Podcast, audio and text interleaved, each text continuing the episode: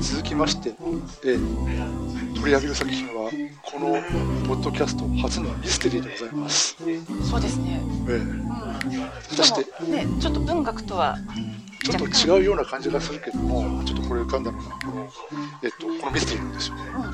で、まあ、これをネタバレせずに今日はどこまで面白く紹介できるかにトライしたいけど、そうですよ。ミステリーだからね、ええ。あの言っちゃいかんこともたくさんあるので。ええはっきり言ってかなり面白いんであまり言わない方がいいかなとこちらはね、あの、え映画にもなったええこれが、話で。ええこれがゴーンガールですねはい。ええええギアンギアンギリアン・フリンがいらましたあとゴーンガールを今日は取り上げたいと思いますはい。これ出版された当時あのニューヨークでもすごく話題で、あの2014年だったかな、えーとイヤミス？あの嫌なミステリーっていう意味のイヤミスで、え第1位を取ったくらいのやつなんですえね。確か出てうんかなり出た当初評判だったみたいですね、ええ。えでこれも映画になったし。はい。でで内容を言いまあの内容というかあのあらすじにそっと触れますと、ええ主人公のあの、えーニックえ34歳ええ。ニューヨークで雑誌のライターをしていたが電子書籍の流星で仕事を失い2年前妻エイミーと共に故郷ミズーリに帰ってきた。しかし都会育ちの妻にとってその田舎暮らしは退屈極まるものだった。結婚5周年の記念日エイミーが突然謎の失踪を遂げる家には争った形跡があり明らかにアリバイのない夫ニックに嫌疑がかけられる、お？夫が語る結婚生活と交互に挿入される妻の日記。異なる2つの物語が重なる衝撃の真重なる時衝撃の真実が浮かび上がる、えーこれまで あのえーゴーンガール上下巻あるんですがあの上巻のね裏表紙にこれちょっとね書きすぎじゃないですか。ね、ちょっと書きすぎですよね。ここまで触れていいんだろうかと。ええまあでも映画にもなったしね、まあ、知ってる方、ご存知の方も多いとは思うんですけどね、そうあの時に映画を見にあれ映画見に行ったのかな？それとも DVD 買って借りたのか、あいや衝撃を受けましたね、あ本当に？うん、あの私も確かに誰かに勧められて、えっと、確か DVD 借りて行って、最初に、えっと、映画見たんですよ。あで映画で見て、あ、うん、まあ、どうなんでしょう。私はっきり言ってロザモンドバイクに惚れてしまいましてですね。綺麗ですもんねロザムンドパイク、うん。結構これ素敵なあとそれからねベン・アフレックの演技にもちょっと感心しました、うん、そうそう。ええあれなんかこのいいけすかないあのこのあのハンサムな男、いけすかないハンサムな男。これうまいなと思ってしまそって。うそうそうそうそう、うんあのベン・アフレックってそれまで2枚目単純な2枚目役が多かったのに、ええ。こんな深い演技できるんだって思って。そう。なんかこう何気なく佇んでる姿でなんだろう。あらあらゆるなんかこの表現力を持ってるっていうかそう。それをすごく感じてて、ん。まあ、この人いい俳優さんだなと思ったのはあ思ったのとですね、うん。そしてこの映画のね監督をしていたのが私の大好きな映画の「セブン」の監督デビッド・フィンチャー監督なんで、えまあ終始ダークなか雰囲気がね漂ってるっていう、そう。でだから自分はあのこれちょっとミステリーとして一番だったってするのは、はい。あのまあその時に、まあ、映画を見ました。はい。でその時にちょっとあのその、えっとまあ、もちろん映画自体もすごく面白かったし、うん。でもちょっとなんだろう映画にもともと原作が先で映画化されたってことで、はい。なんかこの時にあこれだけ映画面白いんだったら原作も面白いのかなと思った,、思ったし、あとそれからちょっと、えっと映画で描ききれて映画でちょっとカットしたと思われるなんか背景をちょっとあちょっと知りたくなってて、ん。やっぱり例えば主役ヒロインの2人の、まあ、ベン・アフレックが演じたキャラクター、えっと、ローザンド・パイクが演じたキャラクター、それとの背景をちょっとちょっとあのもうちょっと詳しく知りたいなと思って原作読んでみようと思って読んで,、まあ、読んだのがきっかけなんですそうだったんですね、ねうそうそしたら意外と上下上下からの分厚いやつでちょっとびっくりしましたよ、んうん、確かに、うん。うん。これがこんなに売れたのみたいな感じであ思ったんですよねえ。あでもねやっぱり面白かった、あ読んでみたあ原作は読んでなかったんですようん、あのあもともと映画を何回か見る機会があって、で映画はよく頭の中に入ってたんですけど原作は今回初めて読んで。ええ。そうですよね。あそうなんですね。あこんなあの人物の人物設定とか、あのその人物の背景にあるものとかが深かったんだなって。そうそう。そう。かといってなかなかそのネタバレしないようにここで語るのがなかなか難しい。ただね自分すごく感心したのは、うん。あのえっとまあもちろん映画だとそういうあのえっと例えば、え映画の場合はその本人描いてる現実とうん。追走シーンが交互に来るみたいな感じでやってるん原作だとこの、えっと主人公の一人語りと、えっと、例えば、えっと、もう一つは、えっと、奥さんの方の手記はい。手記で交互に来てるんですよ。ねそう。そう。それがあって、ん。えっとえっと夫の方は、あのなんかこういうあのいろんな事件がおろおろしてて、うん。でいろんなことがバレてくる。やばい俺どうしようっていう感じがあって、うんうんうんであの奥さんの手記の方がなんかこうあ非常にいい人な感じなんですよね。そう。あの旦那さんに惚れ込んで、感じでいい感じでこう、あの私はこの彼が素敵だったとかそういうふうな思い方で非常にいい感じで進んでいくっていうのが、まああの情感がそういう感じで、あなんかそれすごくうまいなと思って、うんうん改めて自分も今回再読したんですけど読んで面白いと思いましたけどうん。どうでしたね、あのね結構あのミステリーとしての構成もすごくうまいし、うん。あのトリックもあの入り組んでるし、うん。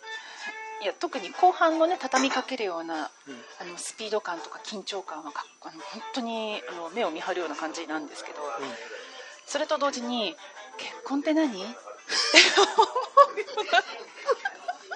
そこですか？あまあこいつなんですけどあのこういう結婚はなかなかあのレもともとレアだと思いますけどね。いや私にとってあの結婚ってパンドラの箱なので。あいやあのももっとですね普通の現実の結婚はもっとまったりしてるもんですよ、ね、そうなんですか、はい、あのこれほどのこれ。これはちょっとあのあのねこういうこういうあの奥さんもそうだし旦那さんも旦那さんでちょっと言ってると思いますけどね もうあのでも結婚する前した後うん。っていうそのビフォーアフターじゃないけれど、うん。そこもきちんと書かれてるんですけど、うん。その恋愛状態から結婚に至至ったっていうあの幸せな感じ、えうん、そことあの結婚してみてどうっていうそのあの結婚して何年も経つとまた価値観が変わってくるんだなっていう。でもねこれはちょっとあのなんだろう。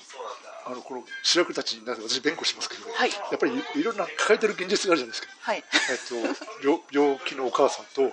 あと認知症のお父さんとかそういうあの、えっと、田舎にそういうまあ状態の人がいると、うん。で本人たちは失業というあの、うん。そういうあの、まあ、例えばリーマンショック後のねあ。そういう感じ。リーマンショック後？確かに意外と、うん、リーマンショックですよね、あの不況でクビになったみたいになそういう感じであのニューヨークのえ花形ライターからそういった形で転落していくっていうあのバックグラウンドがあって、うん。まあ、要はあのいつまでもこう夢を見てられるわけじゃない。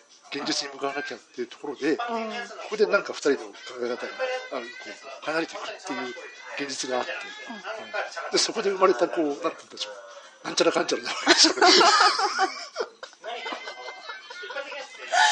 なんちゃらかんちゃらなわけですよ。なんちゃらかんちゃら。なんちゃらかんちゃら。でもその辺がうまく書けててあの原作だとちょっと掘り下げで書いててうまいなと思いましたですね、映画は映画でこうなんだろうあの2人のあの独身時代の恋愛っていうか、がすごく綺麗に描かれててそうそうそうそれがそれであのなんだろうけえあの2人ともいい女いい男だし、あのそう都会の素敵カップルですよね。人がいの素敵カップルでいいなっていう感じだったし。ね、ねあの私もちょっとそのその時のロザムンド・パイクがいいなと思うし、うん。まあ、ちょっとかっこいいなと思ったし、うんうんうんうん。これいいじゃないって思ったんですけどね、ねそうねその辺どう思いましあのそう全般の素敵カップルでいる時はいいけれどじゃあ環境が変わりました。はいこの裏表紙に書いてある通り環境が変わって田舎へ引っ越すことになりました。っえ。て言った後のうんそのロザムンド・パイクまあここの主人公エイミええ。ーはいそこからのあの表現ぶり。でもなんだろう。ねその弁護するわけじゃないですけどニックもニックだなと私は思います。よ まあ、まあ男性はね、はいあ男性はねとは言わないけど、うん、あの現実的に考えて、うちの田舎で暮らそうって言った時に、うん。まあ、一方的ではありますからね、そう。ん、あの自分は慣れてるけど、妻は全く友達もいないし、うん。あの暮らしたこと彼女は都会のお嬢様だから、はいうん、暮らしたこともないのに、あのといきなり田舎へ連れてこられて、うん退屈退屈極まりない田舎暮らしで。田舎暮らしをさせられて。ええ。でもね、なんかね、あの、あちょっとね、リックが考えてるのは、あのちょっといけつかないなと思ったのは、やっぱりその、ニューヨークでお嬢なわけじゃないですか。はい。で、確かニックの、あの、エイミーの、えっと、両親は、あの児童文学の、あの、で、大、大ベストセラー作家うんだったんですよね。で、その、その、その、その本のネタが自分の娘と、うん。自分の娘を題材にした、えっと小説シリーズものを書いててそう。でそれはあのアメリカ中で大人気っていう設定ですよね、アメージング・エイミーっていうタイトルのねあそうそう。の、まあ、あの映画では完璧なエイミーっていう翻訳をされてましたね。そうですね、それでなんかそういう、えっとまあ、ヒロイン、まあ現まあ、ちょっと現実とは違う、自分まあ、小説の中で、そういうあのエイミーっていうあの仮想のね、ファンタジー的な役キャラクターをある意味背負わされてた、あの少女として、でもまあ、えっと、またそういった中で、えっと、お金持ち、まあ、だある意味経済的に成功していた家庭で育ったということで、まあ、それはまあ、えっと、こりゃ、それはまあいきなりね、いくら現実とは言っても、えっと、あんなふうに無頓着に、水類で暮らさないかって言われても、ね、それでまあ水類で暮らしたら暮らしたで、あのすっかり田舎に染まってね、気楽にやってる、えっとまあ、それはまああの、失業して本人も大変なんだろうけど、ええっと、そのなんだろう病弱なお母さんと、えっと、認知症のお父さん、ちょっと認知症のちょっとひどいですよね。ね。ええあのすごいミソジニーで、ええうん。ええまあ、みあのさらに認知症が入ってるから女性の罵倒の仕方がひどいとかね。まあでもそういった中で、な分かってくれよって言っても、そりゃ面白くないだろう。もう それはもう。他にどんな手段があるんだって言われて確かにないけどさでまあね、でもでもさ私にこの生活をしろってあんただけが楽しいんじゃないのよみたいになるわけですよね。まあね、まあもちろんあのいろいろ、まあ、あるけどね。ででも面白いのは、なんか俺、なんかあの自分読んでて思ったのは、ああの主人公のニック、やっぱりあの、エイミーさんが惚れるだけあって、かっこいいし、頭もいいし、えっ、と、なんだろう。多分ね、できる男だと思うんですよ、ある意味できる男だったと思うんですよ、だけど、そのあのあハンサムでモテる男ってこういう感じなんだなってすごく思ってて。あのそういった面ではあのちょっと面白かったなとあのうまく書けてるなと思ってですね、あるある意味でそのなんだろう、えっと、モテる男の気楽気楽な性格？の,、あのこういう感じがすごく出てて、あの私の同級生でちょっと一時期あの学校学校中の人気者みたいな人がそばにいた時期があって。はいでも彼彼の性格を見てると、全然違うわけですよ。あのこう女性が憧れる性格ってわけじゃないんですよね。ギャップがあるわけですよ、現実の彼は。あの彼的にはあの俺今日、えっと、お腹空いたなーっていうふうにぼーっと立ってるだけだったのかもしれないけど、多分見る人が見る人はあなんか腕を腕を帯びてる。っていう感じのふうに見えるわけですよ。なんかイケメン得だな。あのお得なイケメンを感じたんです。そういったお得なイケメン像をすごく感じてて、えっとなんかすごくうまい。そういったものを描いてるなと思ってちょっとあの感心したんですよ、うんうんうんうん。え。まあ、まあそうですよねあの、うんたなんかえちょいちょいあのエイミーもその手記の中でかっこいいかっこいいっていうのを連発していて、でちょっとこのかっこつけが遮奪に見え読めたりするんですよね。え多分ねエイミーさんから見ても完璧だったと思うんですよ、なるほど。え私私のその、まあ仮によ、まあ、仮にその考え方が、えっと私のカズレによってうってつけみたいな私のアクセルとして完璧みたいな感じのね、そういう感じだと思うんですよ、なんだろうこう出来上がってる男よりも、この緑の田舎者でだけどちゃんと努力して、這い上がってきた男の方がいいっていう感じじゃないですか、ああそっか。ええ。這い上がってできる男、あの都会でこうなる育ちの良いボンボンのいやらしい感じよりも、なんかこう這い上がってきたたくましさみたいな感じ、あるじゃないですか、うん、なんか実力がある風にも見えるし自信もあるように見えるし。まあ多分そんな感じなのかな、だから多分そういった面であのエミあの都会育ちの成功したエミさんに、新鮮に思えた、確かに。ええ、と思ったんだよね、ええそうですね。でそこから、まあ、素敵素敵と思ってで、まあ、結婚しました、でその時の手記に書かれていたのが「もうた毎日毎日楽しくって仕方がないの」でみんなあの夫の口言うけど私はそんな女にはならないわ。って彼が脱いだね靴下が丸まってる、まあ、脱ぎっぱなしにした靴下が丸まってるのを見てるとなんか子犬みたいで可愛いとか書いてあるんですよ。それ読んだ時に私はもう嫌な予感しかしなかったんですけど。な なんだろう。この丸まった靴下が憎たらしくてたまらないみたいにいつかね結婚が結婚も年を取ったらなるんじゃないかなって。まあ多分そうでしょうね。それはあの自覚がありますよ、ええね、やっぱり結婚ってとあのあ価値観がどんどん変わっていくし環境によっても相手の見方も変わるし、うん大変だなって思いながら読んでたまあ大変ですよ。でもね、あの、こちらですけど、あの、ここまで極端にはならないですよ。お互いこう、あの、とぼけ合ってる、生きてる感じですよ。とぼけ合ってるって言ってるかみさんにも、あの、ちょっとエンゼリゲレくらいそんな気がしますけど、だってあの私の話聞いてるのって怒られるようなことだったら大変じゃないですかあまあ、それお互い様ですよ。ね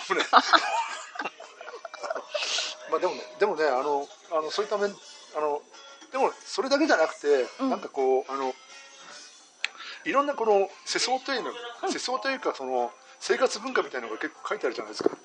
そうそれがちょっと、あの、ちょっと今回再読してて、あの、うまいなと思い、面白いなと思いましたですね。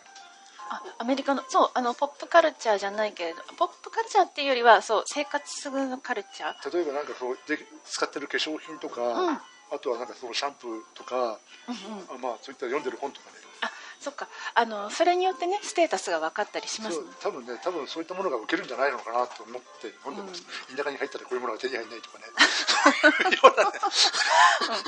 あの日本人ならみんな知ってるあの庶民のお菓子ブラックサンダーとかそういうのがふ出てくるような感じなんですよね。多分そうだと思うんですよ。ね多分そういうのがやって。て、ただあとそれあの、あの自分あのこれってあの例えばあのえっとニックの独白独白文と,、えっとエイミーの手記でが交互に来るじゃないですか。はい。でなんかそのニックの独白文のところが、なんとなく自分的にはあの村上春樹っぽいなと思って読んでました。あそうでした、ええあそうなんだ。ええなんかこうああこれアメリカの小説なんだけど、なんかそのニックのその自虐ぶりとかしゃに構えた 見方とかそういったのがあなんか村上春樹っぽいなとか思いで読んでてなんかあ村上春樹がアメリカなんかそういう中で、あれアメリカの文学の影響を受けてるのはあれ村上春樹であれっていうふうなちょっとねなんか不思議な考え方をしながら読んでましたですね。あやっぱり文学的な見方をするとちょっとあの視点変わりますね。ね、だからなんかそれ辺があ多分ねえっと村上村上春樹ファンも喜ぶと思うような内容ですよ。あなるほど。でどうしてかというと、あのニックさんがその新婚旅行の時にぼやく場面でがあって、えっと妻がわけわけのわかんない本を読んでるっていうふうに言う場面があった時に、読んでる本妻が読んでる本が「ねじ巻き鳥クロニクル」っていう。これ映画になかったから結構私この部分でちょっと大爆笑しましたですわかんない。読んでたの映ってたかな？ぶ本の表紙かなんかで、ね、ちょっとそれわかんない。思い出せないですね。いや確かそんなシーンはなかったから、うん。はいあの残念ながらのカットですね。えーそうか。ででもあのニックってちょっと透かしてるけど透かしてるけど村上春樹読まないんだってところでちょっとあのこう優越感に浸ったりとかね。大した男じゃねえなとかそういう思ったりもねそうあのまあここのこの夫婦はね子供がいない夫婦でえあのだからあのお互いに向き合うことになってしまうわけで、えそうだねそうねでもなんかそうなんするとねええいろんなものがあの今まで見えてこなかったものが見えてきたりするという。そうですね、いやでもね大変ですよ。あの子供が生まれたとか、あとお父さんとお母さんが病気とか、そういうふうになった途端にいろんなあのこうわけのわかんない現実がどんどんきますからね、うん。まあ、やっぱりそういった面ではねあのえっとなんだろう出会った時のままの新鮮な気持ちでいるっていう方がなかなか難しいんですよ。これはこれで。まああのなかなかこれはあのあのえっとエイミーさんにも同情するし、ニックさんにも同情しますからね。まあこうやって夫婦の危機って向かってでもでもでもねニックの悪いところは、あのエイミーが結婚記念日のためにクイズを出すんですよ、あれがあれが解けなかったっていうのがちょっと残念な感じして。そうあの結婚記念日にプレゼントをあげるわ。でもその代わり私の出すクイズに全部答えてねっていうクイズを出すんですよね、でその紙を渡されてうん。謎あの謎のこと書いてあると。でそれは全部私とあなたに関する質問よ、うん、でそれが解けると、ああのこの時あなたは何て答えた？どこにいた？って書いてあるんですよね、であじゃあ分かった。あのその場所へ行けば何かあるんだねって言ってその思い出の場所に行くとさらに謎が隠されてるっていうそういうゲームを2人ですると、まあ私も私も多分絶対解けないと思うんですけどね。解ける自信はない。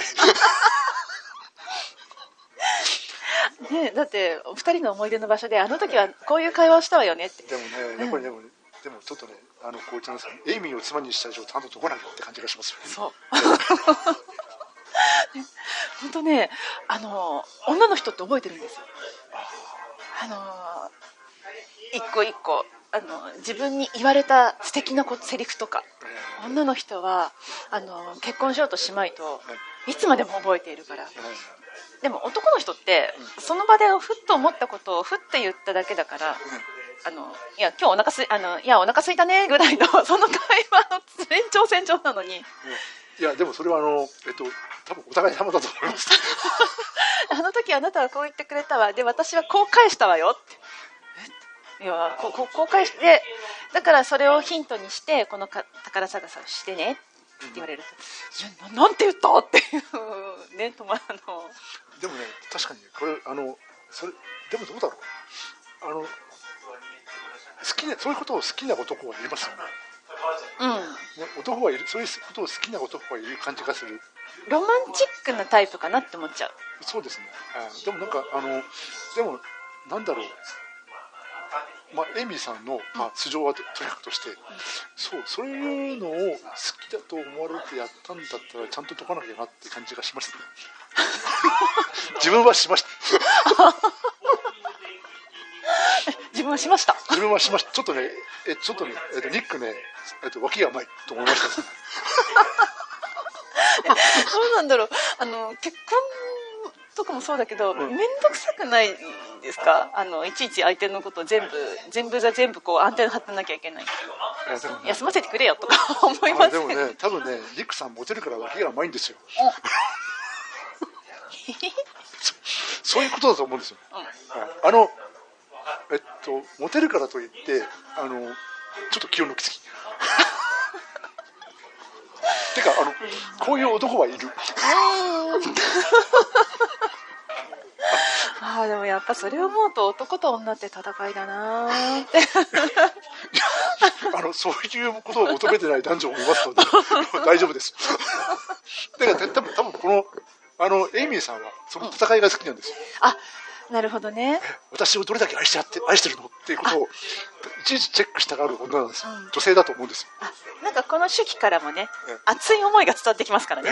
もっと愛してっていう感じだと思うんですよ。それは感じた、ええ。あのそういうので幸せを感じる人、私は愛さ愛されてるわ。幸せっていうようなことを感じる女子を女性だと思ってうんうん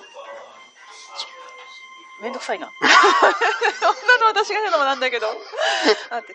あのーもう毎日何かしら疲れるじゃないですか。生活してると、はい。うん、であの嫁も生活の一部じゃないですか、毎日毎日あの嫁だけに大集中してるわけにもいかないじゃないですか。えでもねあのそういうことを求めてる女性もいるんですよ。バツ、えっと、はい、私の友達のヒロさんがよく語ってました。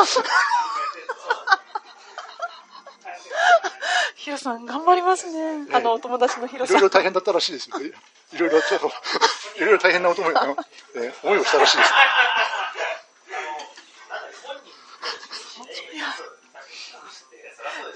ね、あやっぱりそうそういうことを継続的にね、あの続けてあげるから、うん、あの恋愛も継続できるわけででででも例えばあの今回今まで読んできた中本の中でもそういう女性いたじゃないですか、うん、あの草を歌ってるのはヒロインだって、はい、どちらかというとあのそういう感じじゃないですか。そうそうですね。愛して愛して私を愛して私を幸せにしてちょうだい。私を愛してっていうか私を私の望み通りに愛してるんですよ。ああそっか、うんうんうん分かってるわよね。私を望あんたのような男にこういうふうに形で付き合うのは私だけよって形で もうあれ読んでてもすごい怖いなとあの思っちゃったんですけど、うん、怖いなと思ったんですけど、あの私の友達の人さんがそういう女はいるんだよって言ってました。ええって感じですけどね、えー、だそうですよ なんか途中で諦めないところすごいなって思うそういう女性がね。愛して愛して。なんで愛してくれないのよ。強制的に愛するようにさせればよ。分かってるわよねっていうね、感じのね。っていうかねあのもともと私友達のヒロさんが言ってたのは、はい、友達のヒロさんが言ってたのはちょっとね呪いがかかってるんだよ。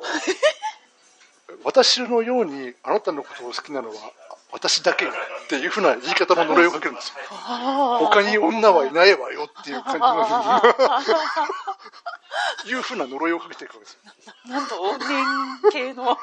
そういう感じの女性はいるんだよってことをしみじみこう、えっと、はい、とあるベルギービールバーの片隅であのカウンターでぼやいてましたです。ヒロさんもね波乱万丈な人生ですよね。確かに確かに。だからねあのあのねえそういう女性と付き合ってると、うん、あのいろいろ女の見方も変わるし、うん、あの本当にいい人っていうのはちゃんと隙を作俺に隙を見せてくれる女だよってことを 言ってましたですね。しみじみ語ってましたですね。なるほど。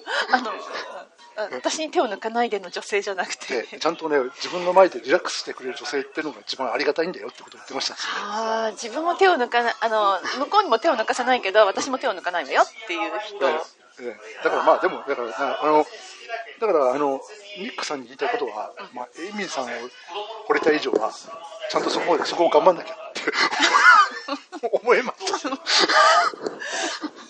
どうだろう。あのニックそこまでだと思わなかったのかなと思って。いやでもまああのでもまあはっきり言って、まあ、エイミーさんはエイミーさんだと思いますけど、うん。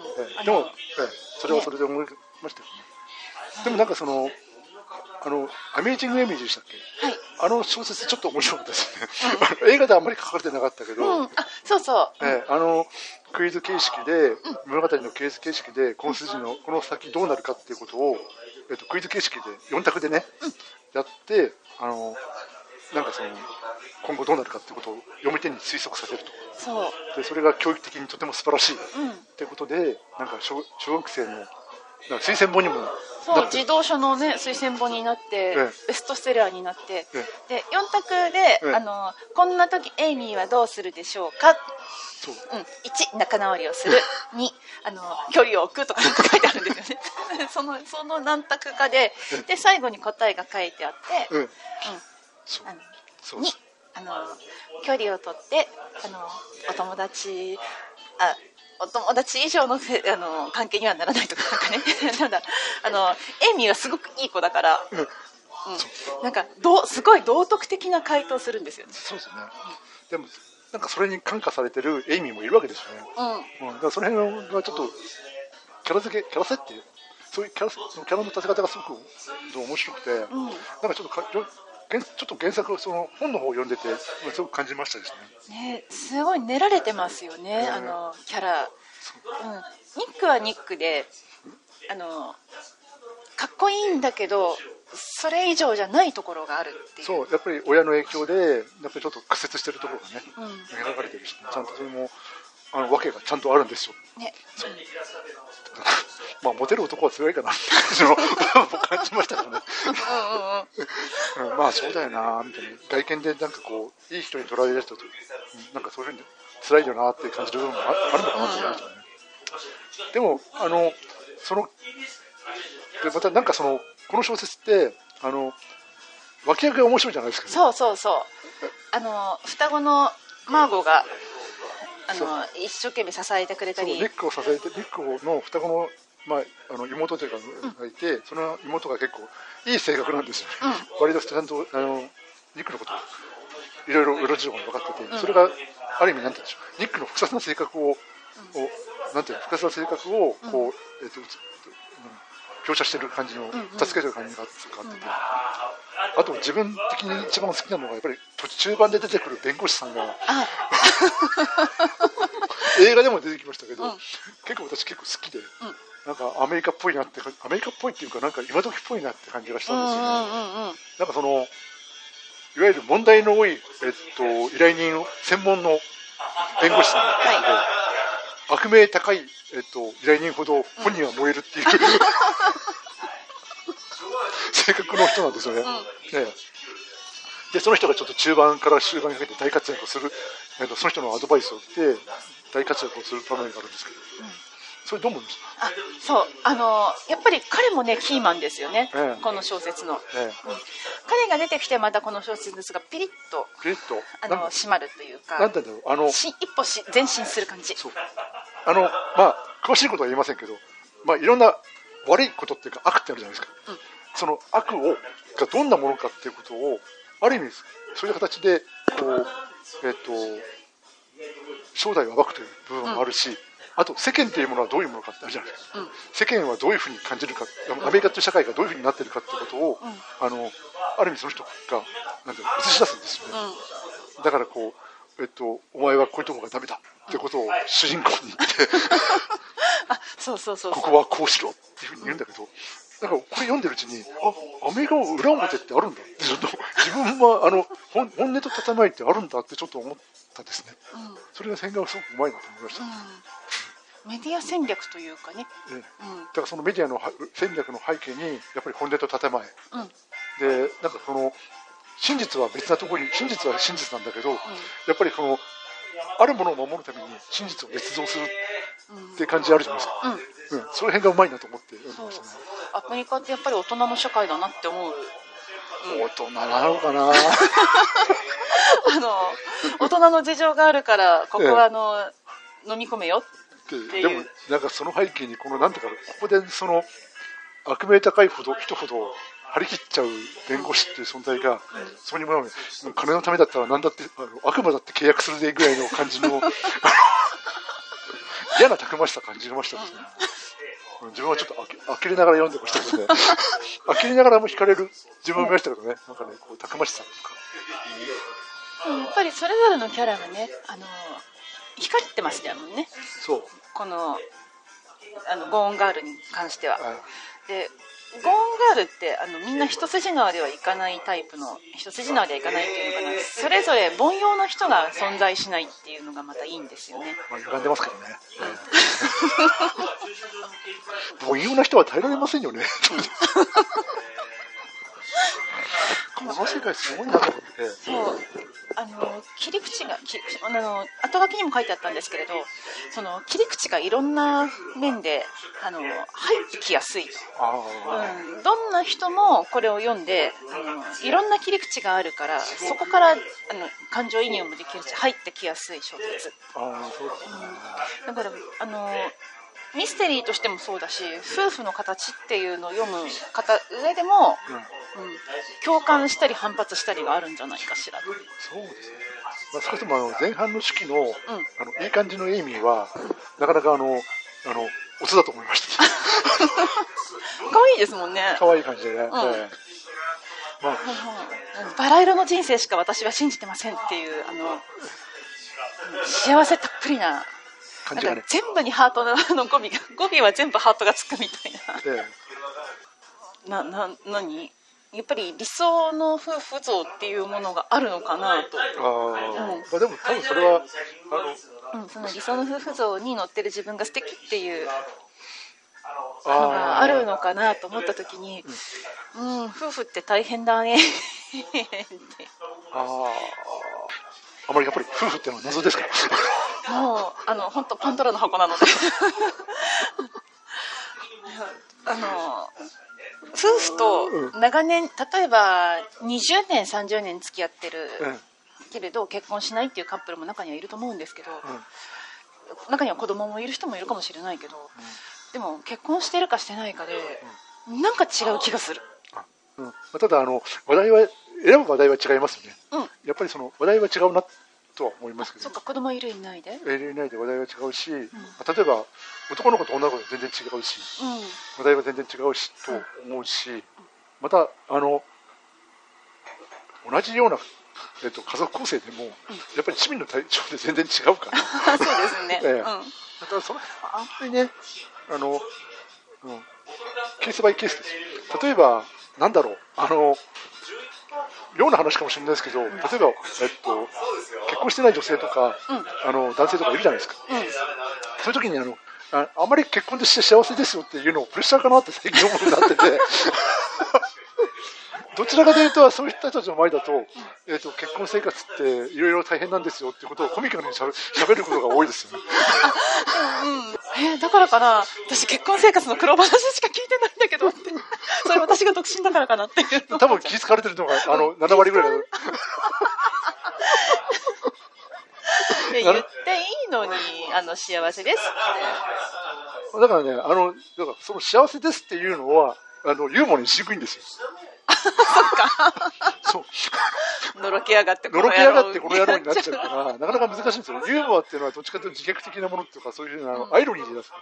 アイロニーは言うと言うと、ユーモアにしやすいんだけど、あの、なかなかそういう自慢っていうのはなかなかね、ユーモアにしにくい部分がありますよね。ええ難しい、難しいですよね。だから、こ あーごめんあの既婚者男性にすごい気つかれてたのかそっかごめんって感じだなああ、多分どうだろうね。そういったのはありますね。だから、だから、なんか、ある程度こう、平和なボケ、平和なあの出来、平和な出来事。あの、こう、例えばこう、テレワークで忙しい時に、こう、すげえ、ガーってきつい時に、かみさんからこう、このコートはクリーニング出す、出さないってことです。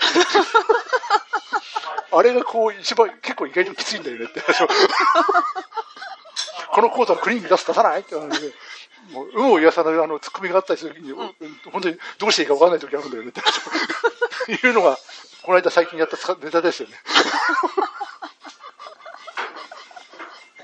で 私みたいなものが聞くと、あ結婚大変だね。ってええ。そしてあなんかそういう苦労なくてよかったなってあのあなんかそういう気気遣いだったんですね。そう、意外と大変なんです。よ。えかみさんも、その、かみさんも、あの、まあ、よよくはね、まあ、自分もそういうとこあるから、まあ、言わないですけど、やっぱりその時、思いついた時に、あの、思いついた時にパッと言わないと、気が済まないことってあるじゃないですか。うんうん。このゴミはどうするの？このゴミはどうするの？とかさ、そういうふうな、ここにあるものは何っていうか、あの、どうするの？とか、そういう指令が飛ぶわけですよ。そういう時に、とっさに答えないといけない。あ夫婦間の大変なところって、あの、その、その状況に応じて、その、状況と、あの、優先事項が、その、目まぐるしく変わるわけですよ。今、テレワークでこれが優先しなきゃいけないんだけど、あの、この、かみさんからパッと言われたことは、それにま勝る優先事項かどうかっていうようなことが、常にこう、頭の中にあのこうあるわけ。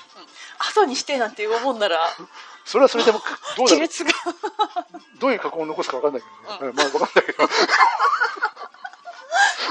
ええまあそういうものがあってのは、例えばこう、でも、まあ、まあそれが一時的なもの、一時的な不機嫌を誘うことかどうか分からないけど、ば状況によってはちょっと後にしてっていうようなことを言って、ムッとされることにまあ耐えなきゃいけないとかね。ムッとされたところにそこに耐えるのを取って、音の染めとか、ね、まあそういうところはああるわけですよ。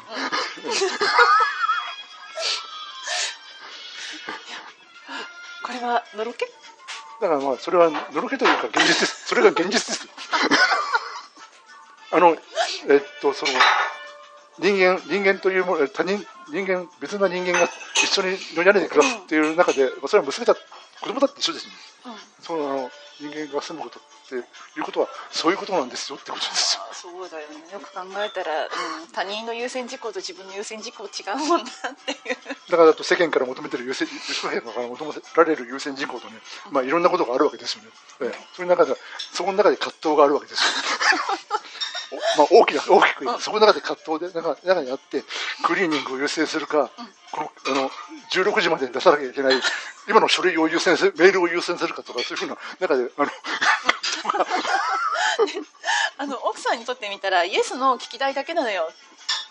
それがそんな苦痛なのっていうのでだからそこでとっさのキュッてなっちゃう。えそこでとっさにあのそれがどうしようかなっていうふうに思ってしまったらあ,、まあね、あるわけですからそういうな、まあ、だからそうそういうニックもね、そういう才能の中であの、えっと、ノーとかイエスとか間違ってしまって あのこう怒りを買ったと、ええ。え怒りを買った結果このゴンガール上下2巻の事件が起きたということですよ。皆さんあの映画もあの小説もすごく面白いので、そう。うん、これは一見一読の価値がありですよ。まああのねそう。できればあの映画を見て原作を見ていただきたいですね。ねああののちょっと原作に非常に忠実なんですけど、映画は映画でまた雰囲気違いますもんね。そう。それでねあとねでもまたやっぱりあの俳優さん、うん。ベン・アフレックと,、えっとロザモード・バイクはすごい熱演してるしその演技を見てもらいたいし、うんうん。あと映画の脚本もこの作家さん書いてるんですよ。ギアンギリアン・フリンさんが書いてて。あそうなんですでねこの人ねそう。映画映画の脚本でも賞を取りまくりなんですよ。あすごい。でそう。それもあって。うん。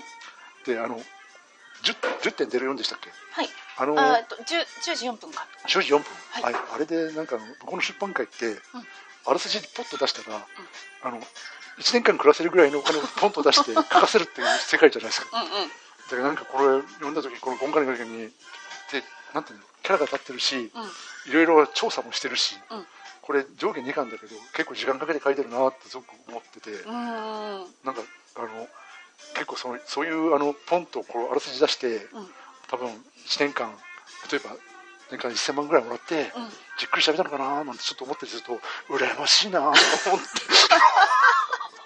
向こうの国向こうってすごいな。って脚本書いてまたそれで著作権料とかうん。いろいろガッポガッポでしょ多分ゴンガールだけで一生稼い一生分稼いだんじゃないかっていうぐらいのあそう。ーねえあのニューヨークとかいう物価の高いところじゃなくて、ええ。郊外に住んじゃったらう生涯うひゃうひゃの生活をできるかもしれない。だから多分なんかいろいろこの人もあのドラマの原ドラマの脚本とかもいっぱい書いてるしすごい。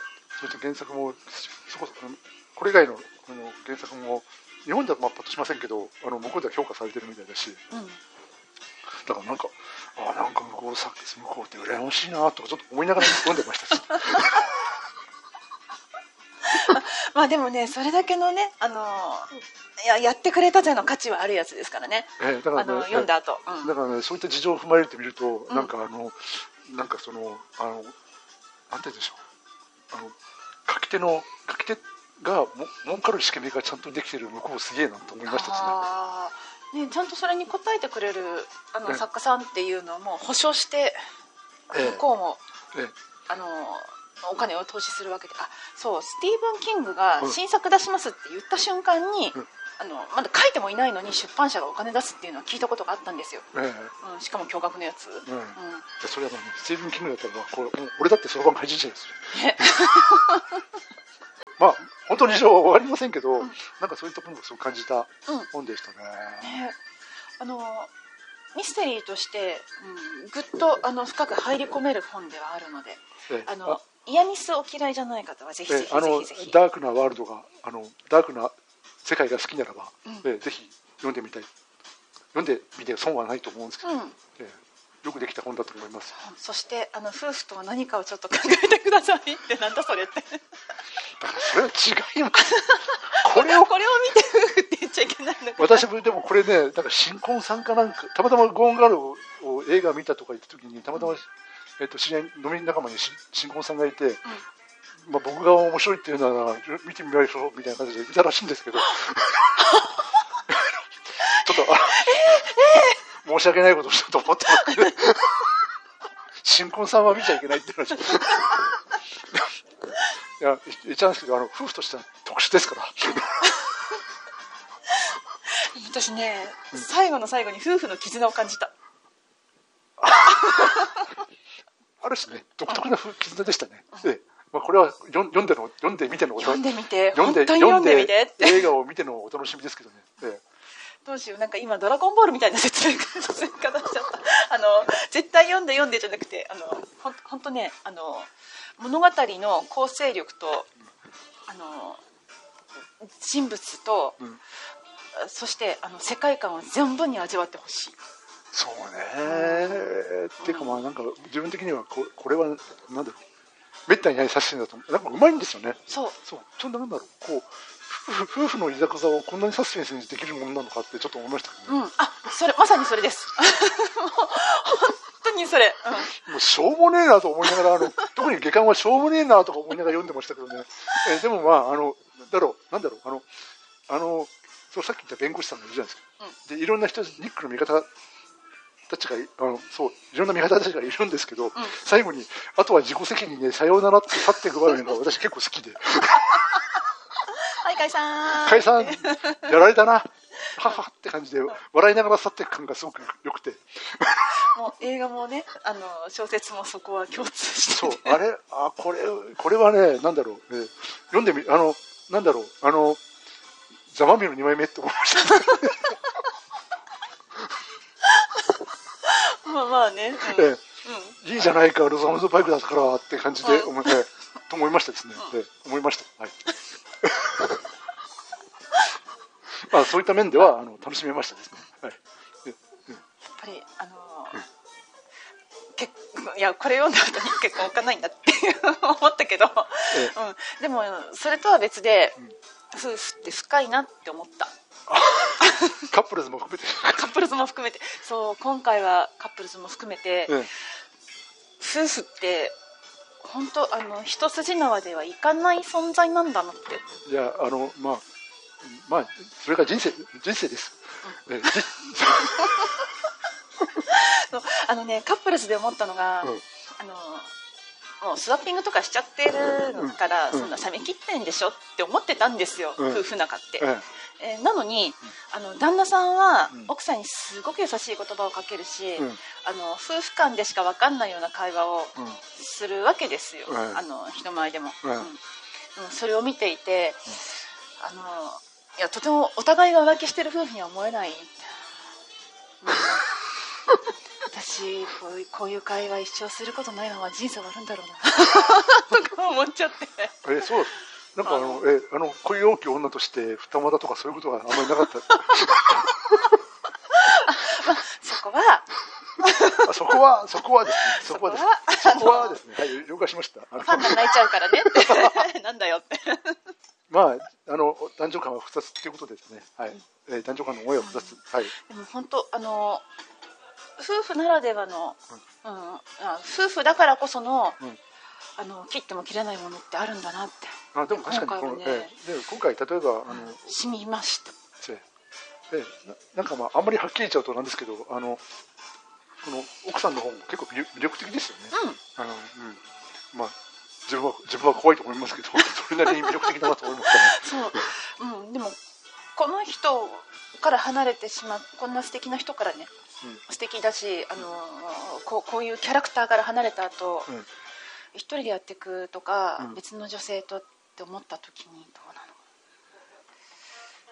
多分ね、えーでもねあのニックさんは、えーそこで多分力が抜けて軽薄